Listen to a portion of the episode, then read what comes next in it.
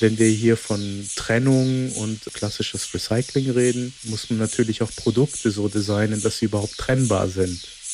Plastik, das Wort ist erstmal sehr negativ behaftet. Wer Kunststoffe kennt, vertraut auf Stahl.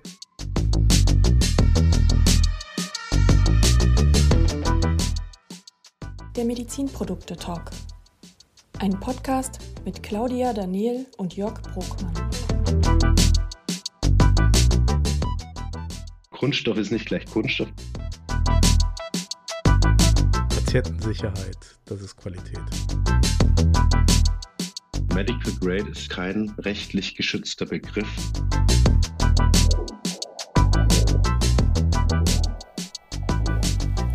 Hallo Claudia. Hallo Jörg, wie geht's dir?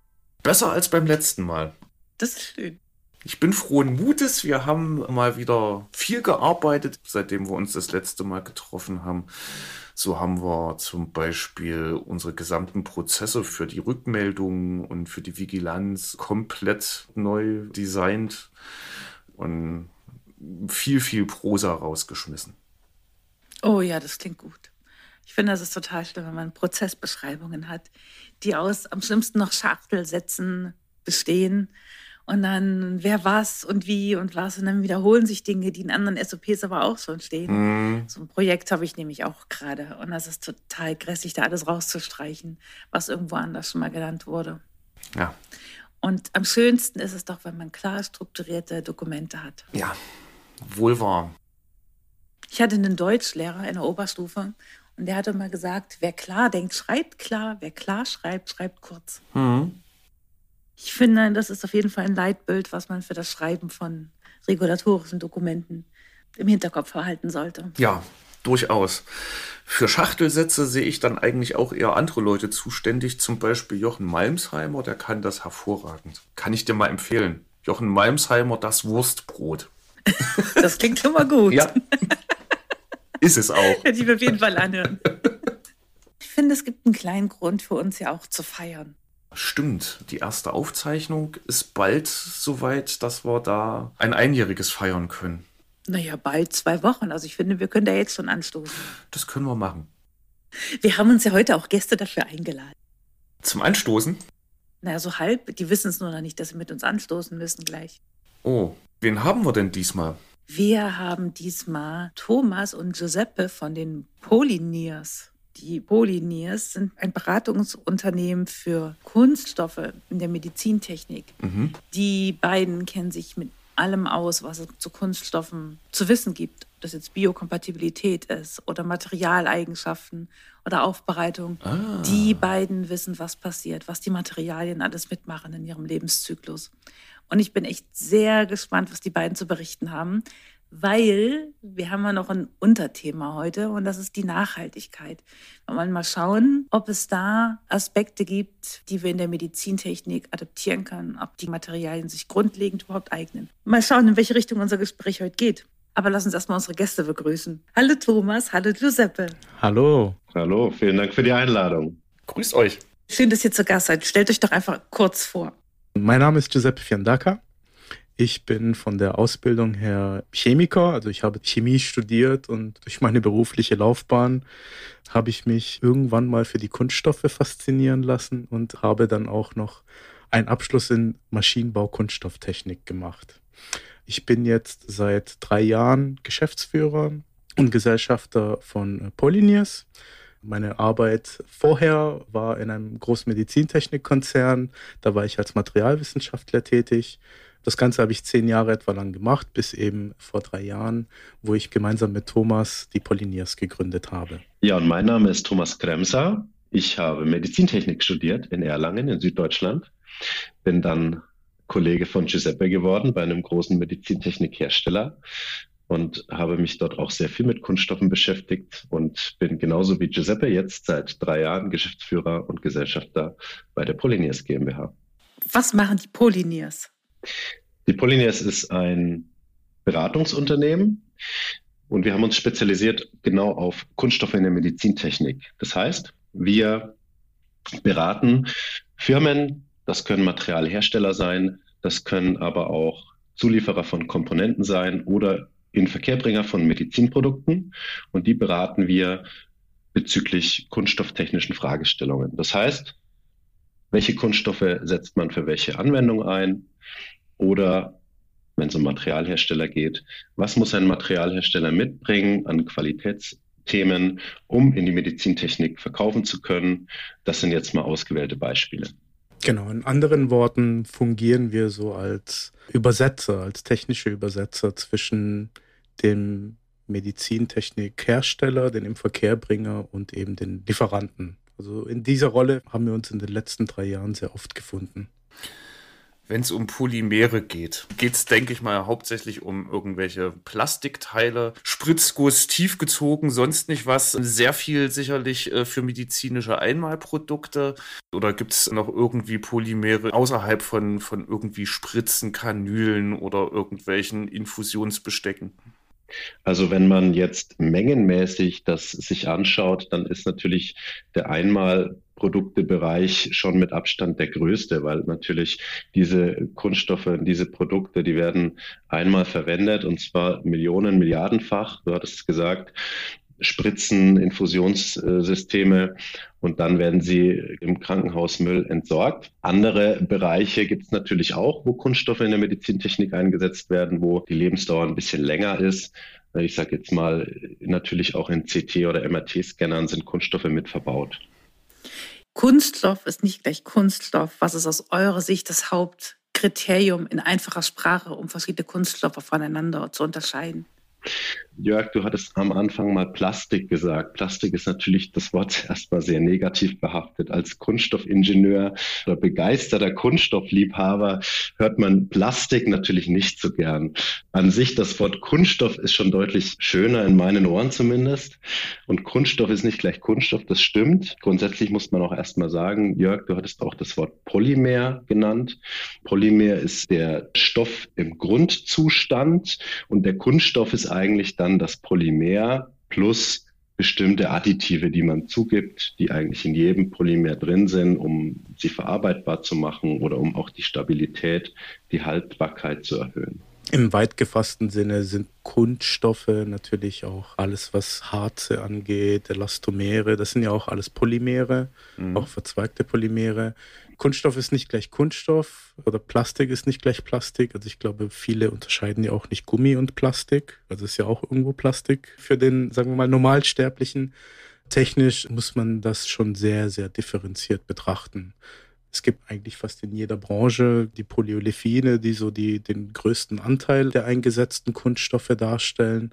Man, man kennt vielleicht noch die Werkstoffpyramide, die Kunststoffpyramide. Ne, da, da fängt das dann so mit den, mit den äh, Massenkunststoffen an, unter anderem eben Polyethylen äh, kennt man, glaube ich, Polypropylen kennt man, äh, PVC kennt man, bis hin zu den Polyamiden oder äh, Polyether-Etherketon. Also im Medizintechnikbereich ist die ganze Palette wird da eingesetzt.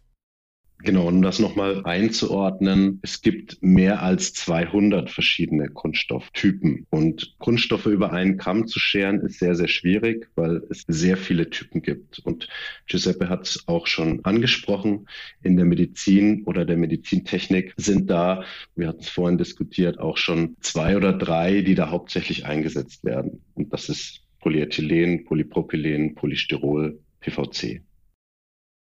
Also man muss auch sagen, das ist ja aus technischer Sicht oder für uns auch als Materialwissenschaftler ja genau deswegen ja auch das super Spannende, weil man es ja mit der ganzen Palette auch zu tun hat.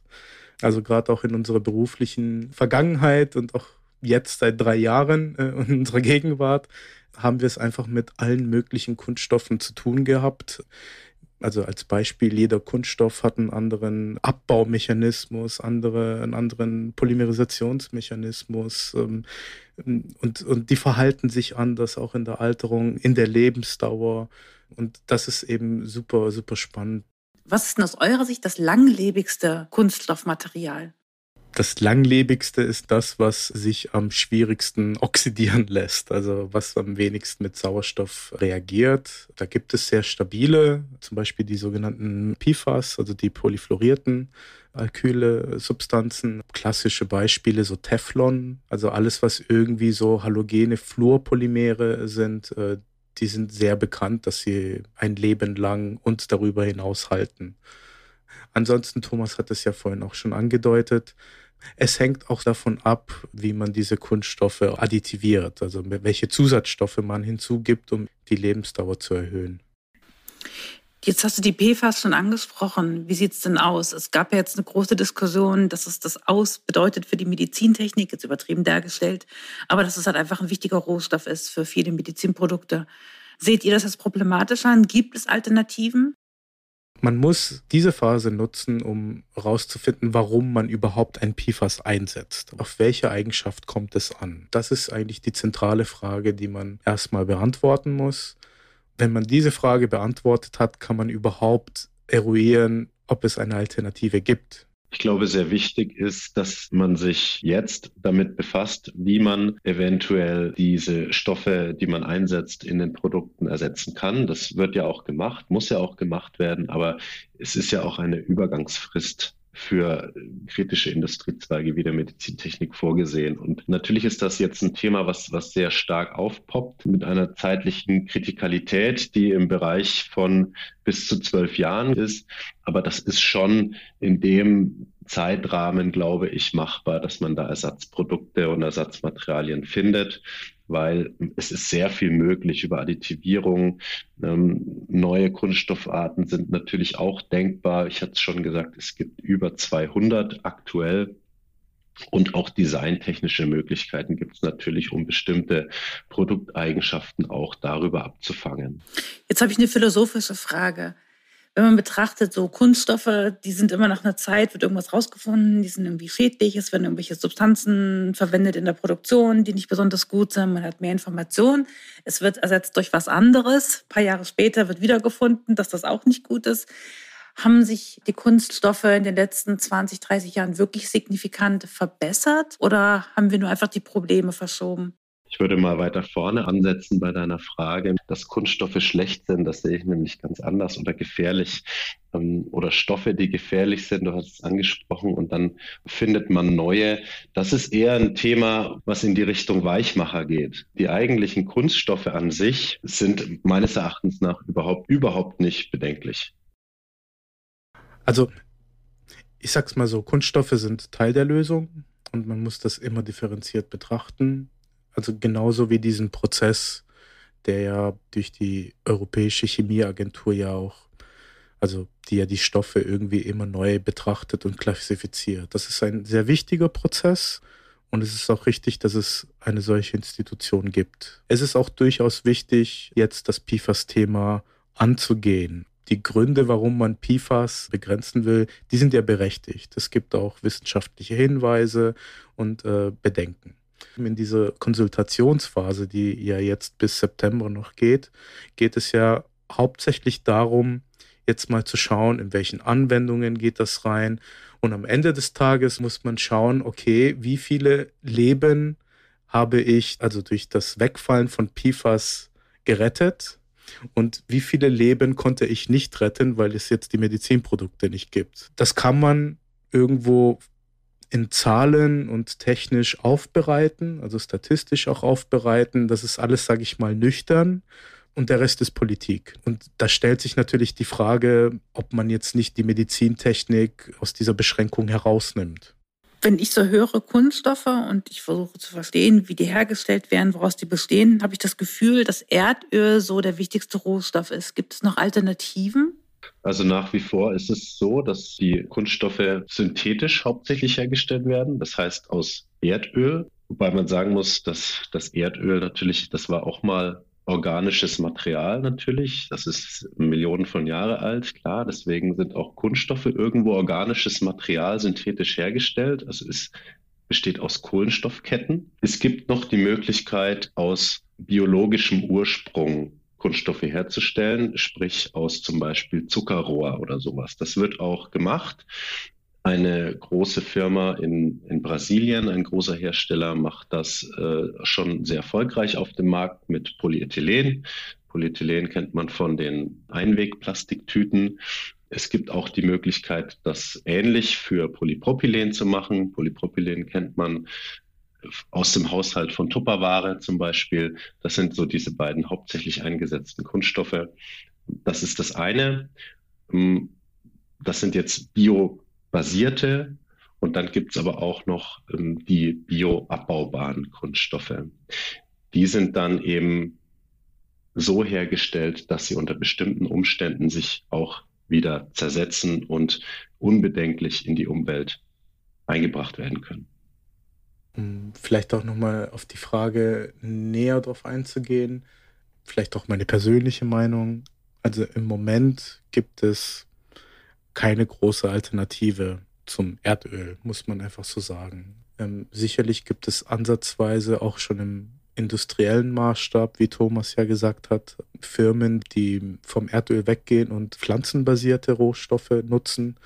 Es gibt auch Technologien wie Carbon Capture, wo man direkt Kohlenstoffdioxid in, in einen Zucker verwandelt, beziehungsweise in einen Ether verwandelt.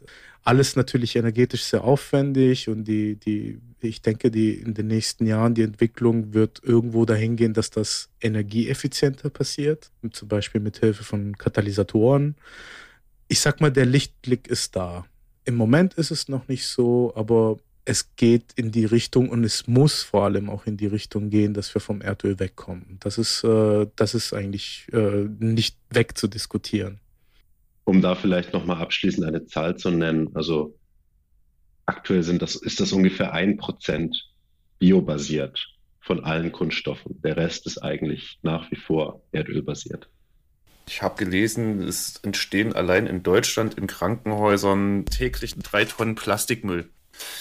Das Ganze landet dann ja meistens irgendwo in einer Müllverbrennungsanlage. Wie seht ihr denn da die Möglichkeiten, dass diese Produkte bzw. die Rohstoffe weiterhin verfügbar bleiben und nicht einfach nur durch den Schlot gejagt werden?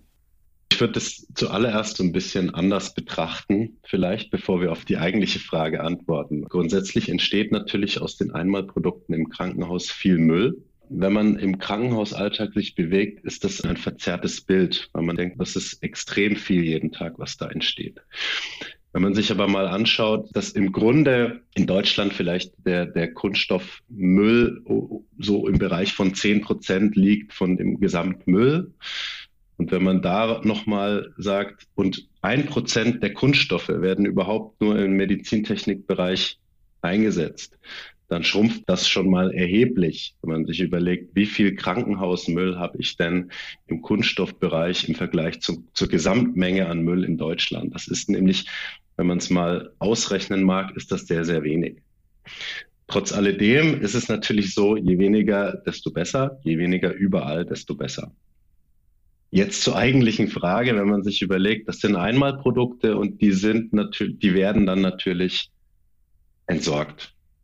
Und das ist auch teilweise sinnvoll, wenn die kontaminiert sind.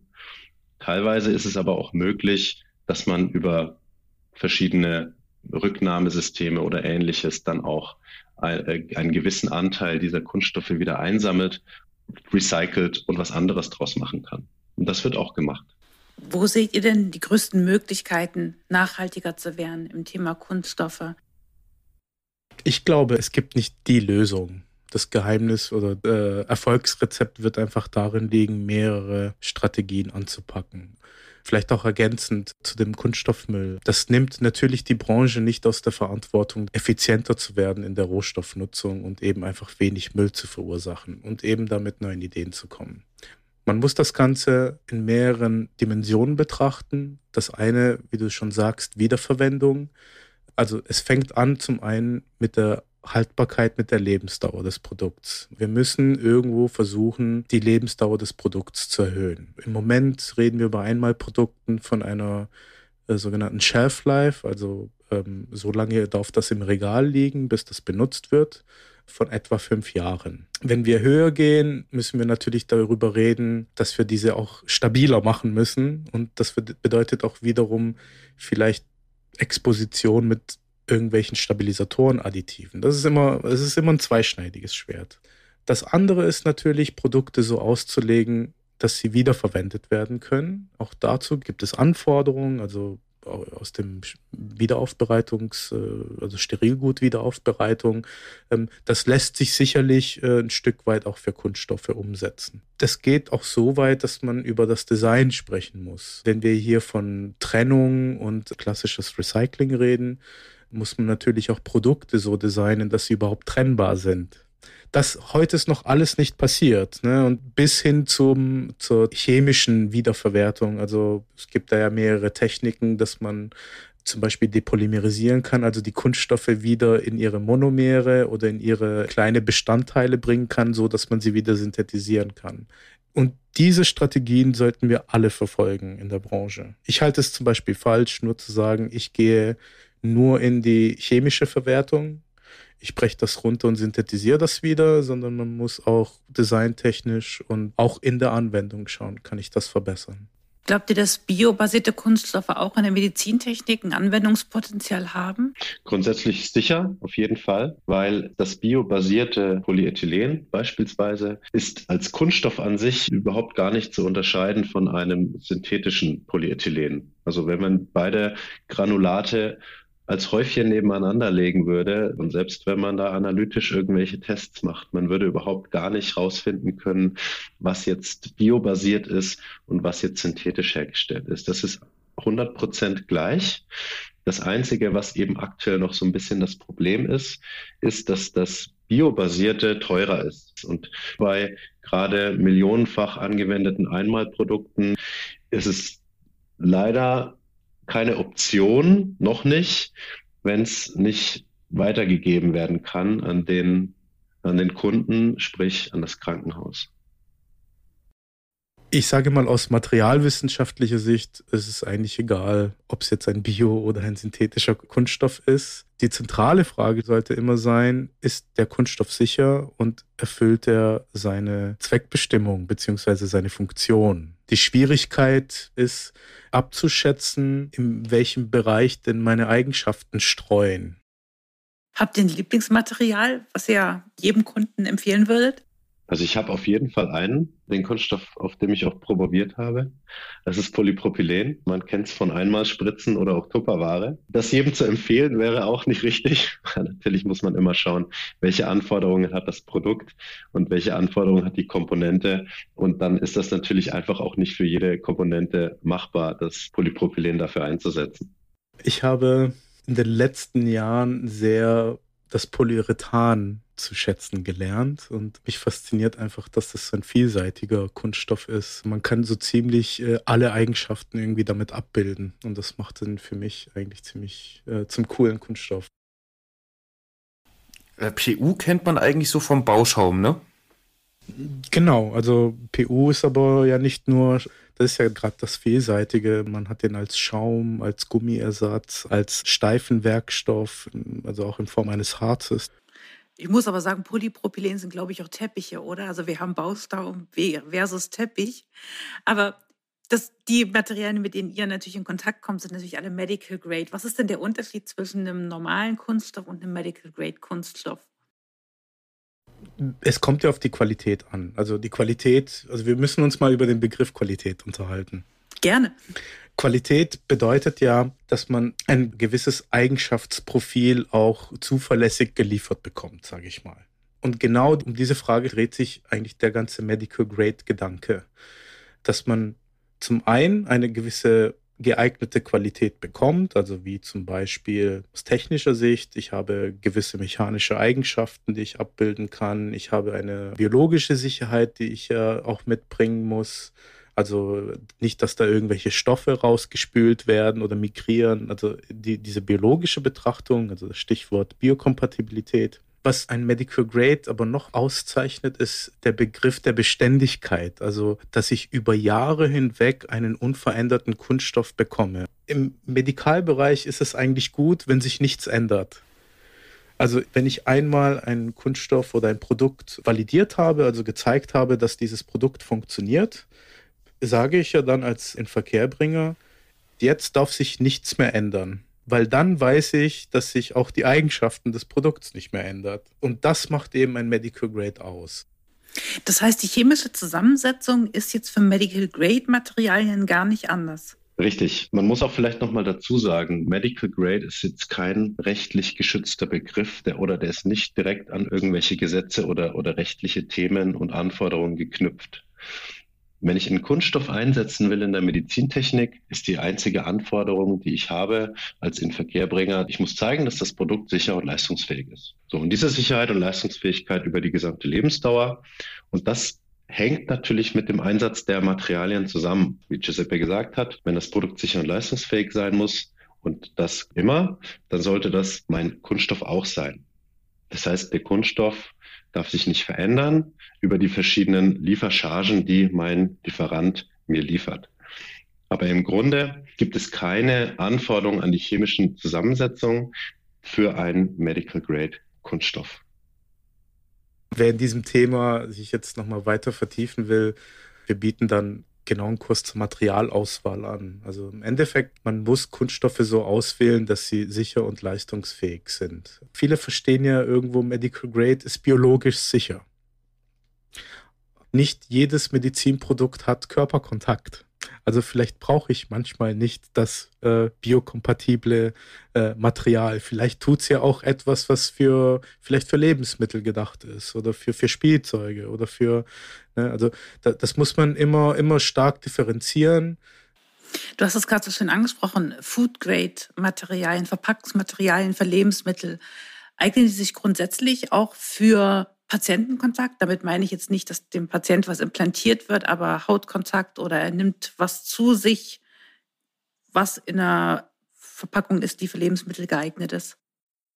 Man kann das als Hilfestellung, als ersten Hinweis nehmen, dass da eine gewisse Sicherheitsbetrachtung da ist. Aber ich würde nicht sagen, dass grundsätzlich Food Grades oder für Toys, äh, dass das geeignet ist, weil man muss sich am Ende des Tages immer anschauen, ist mein Material geeignet für die Anwendung.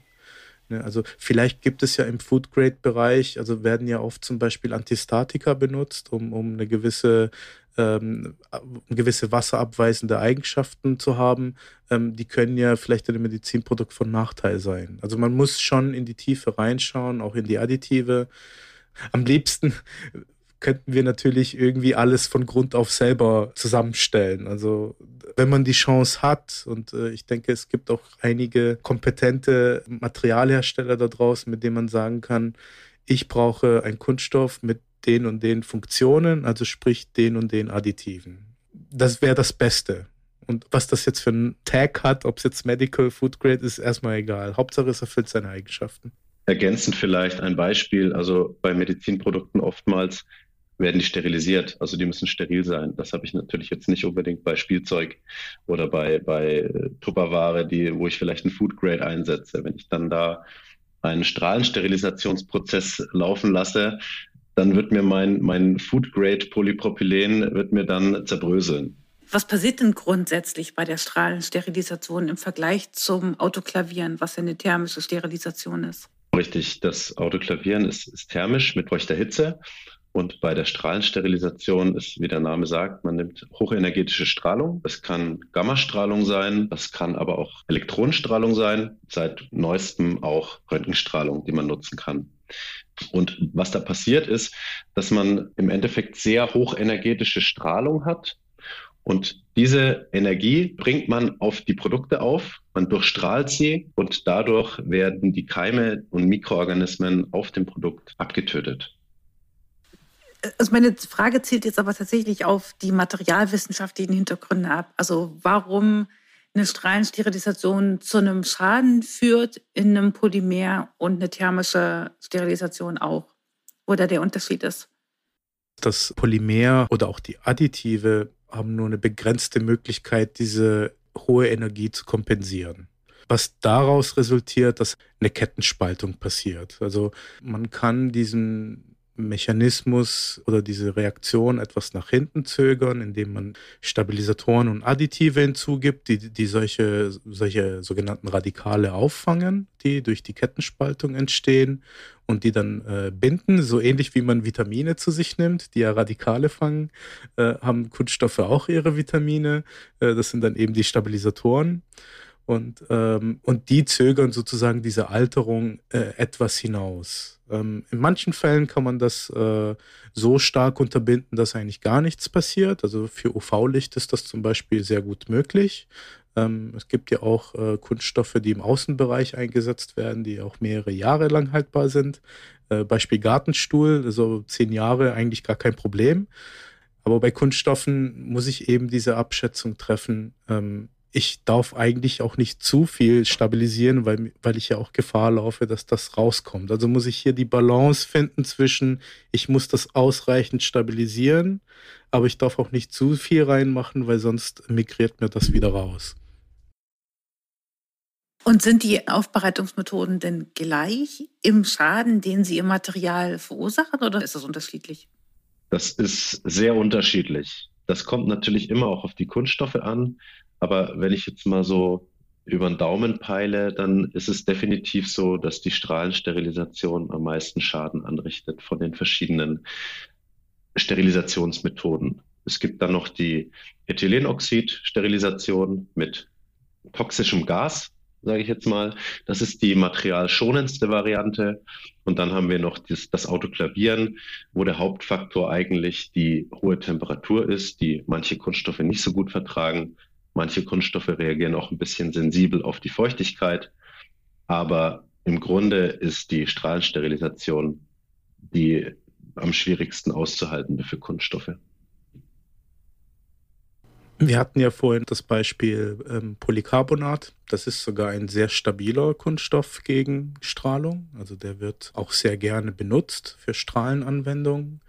Ähm, also der kann, wer sich vielleicht in dem Bereich auskennt, mehrere hundert Kilograys aushalten an Strahlungsdosis. Und ähm, wenn wir zum Beispiel im Polypropylen-Bereich gehen, äh, sind wir da so im Bereich 10 Kilogramm, da fängt schon was an. Also Faktor 10 unterschiedlich stabil. Nur das Polymer, ohne äh, irgendwelche Additive.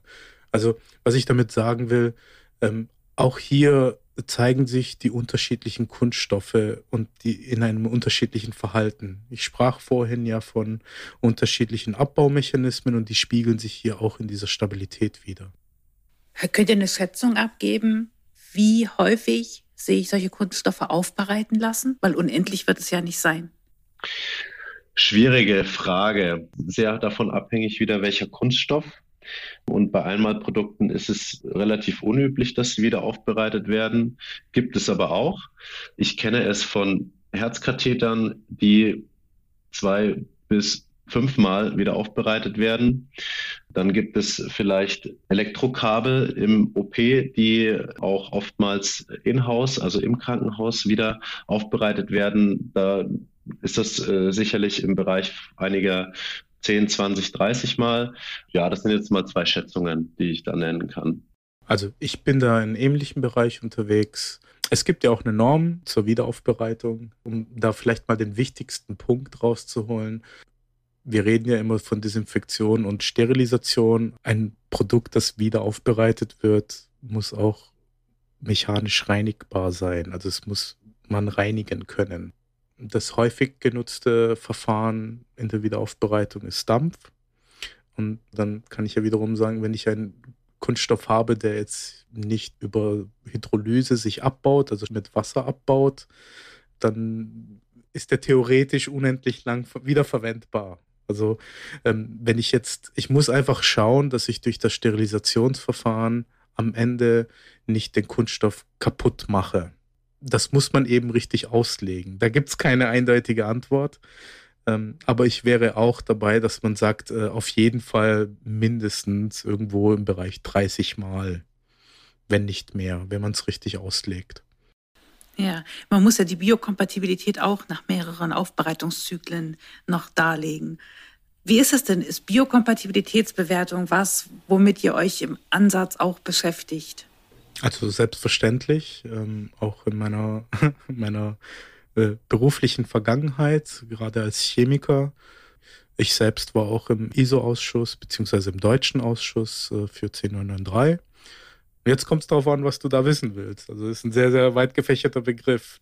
Begrüßt ihr das, dass die chemische Charakterisierung im Vordergrund steht und die Hersteller nicht nur einfach irgendwelche Tierversuche machen? Ja, Tierversuche sind noch möglich, aber eigentlich geht der Spirit der Norm, sage ich mal so, schon in die Richtung, dass man, bevor man überhaupt in vivo Versuche macht, so viel über den Kunststoff erfährt wie möglich. Und das fängt an mit Informationsfluss. Also welche Informationen liefert mir der Materialhersteller? Also Monomere, Restmonomergehalt, vielleicht Restkatalysatorgehalt, also, dass man erstmal eine große Datensammlung macht und dann so weit wie möglich versucht zu simulieren. Also, das sind dann die sogenannten Extraktionsstudien, die man macht. Und ich finde das der richtige Weg, also darauf in vitro zu gehen, weil man vieles natürlich auch auf dieser Richtung absichern kann. Manchmal ist es eben so, dass es keine toxikologischen Daten gibt. Dann muss man sich natürlich auch eingestehen, dass vielleicht eben der Tierversuch das einzig Mögliche ist. Aber meiner Meinung nach kann man schon sehr viel nur mit chemischer Charakterisierung erreichen. Ich muss mal kurz noch nachhaken. Glaubst du, dass die zusätzlichen Tierversuche tatsächlich mehr Informationen liefern, wenn ich eine chemische Charakterisierung gemacht habe, wenn ich ja eigentlich weiß, was drin ist? Ehrlich gesagt, ich glaube nicht, dass sie so viel mehr Informationen liefern. Also es ist ja zum Beispiel oft die Rede von USP Class 6 bestimmt schon mal gehört. Die wenigsten wissen, dass das eigentlich ein Tierversuch ist. Wo liegt jetzt der große Unterschied? Im Tierversuch geht es ja vor allem darum zu sehen, akzeptiert der Körper zum Beispiel das Implantat oder die, die gewissen Stoffe und dann redet man da von dem Krankheitsbild oder von einem Adverse Effekt oder von der Sterberate, aber man hat keine Information zu der Ursache und die Ursache kriegen wir eigentlich durch die Chemie raus. Und äh, wenn wir wissen, welche Stoffe migrieren können, extrahieren können, dann haben wir doch inzwischen eine große Wissensbasis, was diese Stoffe auslösen. Tierversuch ist eindeutig die letzte Option. Ich glaube, vielleicht, wenn ich eine Ergänzung noch machen kann, dass Tierversuche, wenn dann nur sinnvoll sind bei neuen Stoffen oder neuen Kunststoffen. Man hat jetzt wirklich schon sehr lange viele Daten erzeugt und generiert, wie Giuseppe sagt, auf die man auch zurückgreifen kann, wo man weiß, was kann passieren. Wenn jetzt aber neue Kunststoffe, neue Zusatzstoffe oder Additive oder auch Katalysatoren hinzukommen, dann kann es schon sinnvoll sein, dass man zur Absicherung auch nochmal einen Tierversuch braucht. Aber ansonsten würde ich sagen, nein. So, ich würde jetzt mal einen kleinen Schwenk machen. Mhm. Also muss ich mir mal ganz kurz äh, überlegen, ähm, was verbindet ihr mit dem Begriff Qualität und wo ist euch persönlich Qualität wichtig? Also vielleicht erstmal, was verbinde ich mit Qualität? In Bezug auf Kunststoffe ist Qualität dieser gleichbleibendes Eigenschaftsprofil-Aspekt. Wenn ich einmal mein Produkt validiert habe und einmal gezeigt habe, das ist sicher mit den Materialien, die ich einsetze, dann will ich nicht bei jeder neuen Charge, die vom Lieferanten ankommt, die Unsicherheit haben, hat sich jetzt am Material was verändert, lässt sich das vielleicht anders verarbeiten, was kommen hinten für Eigenschaften raus, ändert sich das Biocomp-Profil. Das muss immer alles gleich bleiben und Qualität in dem Zusammenhang, also Kunststoff, ist dieses gleichbleibende Eigenschaftsprofil für mich. Vielleicht nochmal als Unterscheidung zur ISO 9001, so die allgemein bekannte Qualitätsnorm. Da spiegelt sich Qualität in Kundenzufriedenheit wieder. Und das ist eben der große Unterschied, den wir in der Medizintechnik haben. Da ist Qualität nicht Kundenzufriedenheit, sondern Patientensicherheit. Das ist Qualität. Mhm. Und wo ist euch persönlich Qualität wichtig? Also meinst du jetzt die Produkte? Generell, wenn man den Mensch in den Mittelpunkt stellt und, und Lebensqualität auch ein Faktum der Qualität ist. Zeit. Ja, Zeit. Also Quality Time ist die wichtigste Qualität. Zeit mit Freunde und Familie verbringen zu können. Also ich bin auch so ein Mensch, der, der der braucht gewissen Schnickschnack nicht. Also ich bin da sehr funktional unterwegs. Also äh, das bedeutet auch für mich Qualität. Mhm. Sehr schön. Wir kommen zum Entweder-Oder. Ihr kriegt jetzt jeweils ein Begriffspaar genannt von uns und ihr sollt so schnell wie ihr könnt, intuitiv aus dem Bauch heraus antworten, welcher Begriff euch am ehesten zusagt. Also erst sprechen, dann denken. Ihr könnt gerne im Anschluss erklären, warum ihr euch für einen Begriff entschieden habt. Wichtig ist aber, dass ihr wirklich schnell antwortet. Und jeder von euch bekommt fünf Fragen. Ich würde sagen, wir fangen mit einem von euch beiden an. Ich würde sagen, mit Giuseppe, der steht weiter vorne im Alphabet. Kunststoff oder Glas? Kunststoff. Autoklavieren oder bestrahlen? Bestrahlen. Gießen oder ziehen? Gießen. Kautschuk oder Silikon? Silikon. Thermische Verwertung oder Recycling? Recycling. Dann kommen wir jetzt zu Thomas. Biopolymere oder synthetische Polymere? Synthetische. Thermoplast oder Elastomer? Thermoplast. Polypropylen oder Cycloolefin-Polymer? Polypropylen. Desinfizieren oder sterilisieren? Sterilisieren. Mikro oder Makro? Makro. Sehr schön. Danke. Ich habe noch eine Frage zum Schluss an euch. Das interessiert mich jetzt wirklich brennend. Bei euch zu Hause in der Küche, habt ihr da viel aus Glas oder viel aus Kunststoff? Oder aus Edelstahl? Man sagt ja immer, wer Kunststoffe kennt, vertraut auf Stahl. Ähm, also ich habe natürlich auch eine große Faszination für Metalle, aber ich würde sagen, bei mir in der Küche ist das sehr ausgeglichen. Also ähm, ich weiß auch eben Kunststoffe zu schätzen und ihre Eigenschaften. Das ist sehr, sehr äh, heterogen. Mhm. Bei mir ist es so, ich habe jetzt einen fast eineinhalbjährigen und da ist jetzt einiges an Kunststoff dazugekommen, auf jeden Fall im letzten Jahr. Wie ist es denn? Könnt ihr allen Verbrauchern einen Tipp geben, wie sie das Thema Kunststoff betrachten sollen? Positiv. Kunststoff ist, wie Giuseppe sagt, Teil der Lösung. Ja. Und, und wenn man sich, und wenn man sich äh, die Alternativen anschaut für, für sehr, sehr viele Produkte und sei es jetzt im Verpackungsbereich oder wo auch immer, dann ist Kunststoff meistens die grünste Option. Genau. Also ich finde es schade, dass, dass Kunststoffe so in, in Verruf geraten sind und ähm, wir tatsächlich in der Branche, also nicht nur in der Medizintechnik, aber in der Makrosphäre sozusagen, in der, der, in der Kunststoffbranche unter ein Imageproblem leiden. Das spiegelt sich äh, in der öffentlichen Debatte wieder, das spiegelt sich ähm, auch in den Fachkräftemangel wieder.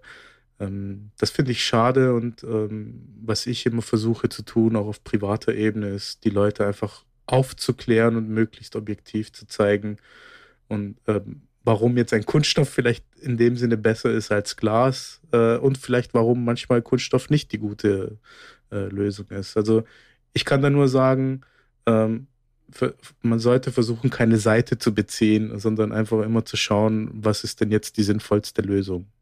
Ich glaube, wir sind, äh, haben noch nicht mal ansatzweise an der Oberfläche rumgekratzt heute. Und irgendwie riecht das verdammt so, als müssten wir uns mit euch beiden nochmal zusammensetzen. Ja, sehr gerne. Also ähm, ich fand das auch äh, sehr, sehr spannend. Und wie du schon sagst, wir haben definitiv noch nicht alles besprochen, was es äh, da zu besprechen gibt. Äh, Kunststoffe sind eben äh, ein großer Player im Medizintechnikbereich. Ich habe mal ein Buch gelesen, das hieß, wie wir lernten, das Atom zu lieben. Ich würde es jetzt eher die Folge abschließen mit, wie wir lernten, den Kunststoff zu lieben. Ich glaube, ich werde heute ein bisschen anders durch die Welt gehen. Das wäre schön. Vielen Dank, dass ihr da gewesen seid. Hat, hat mich sehr gefreut, war, war cool. Ja, Thomas, Giuseppe, vielen, vielen Dank euch beiden, dass ihr euch die Zeit genommen habt. Hat mich sehr gefreut, wie gesagt, also sehr viel gelernt. Und der letzte Satz ist, ist immer der meine. Ich mache dann jetzt mal aus. Idee, Konzeption und Hosting Claudia Daniel. Aufnahme, Hosting und Postproduction Jörg Brogmann. Freundlich unterstützt durch Lauren Wilgeroth und Schnoxy Music.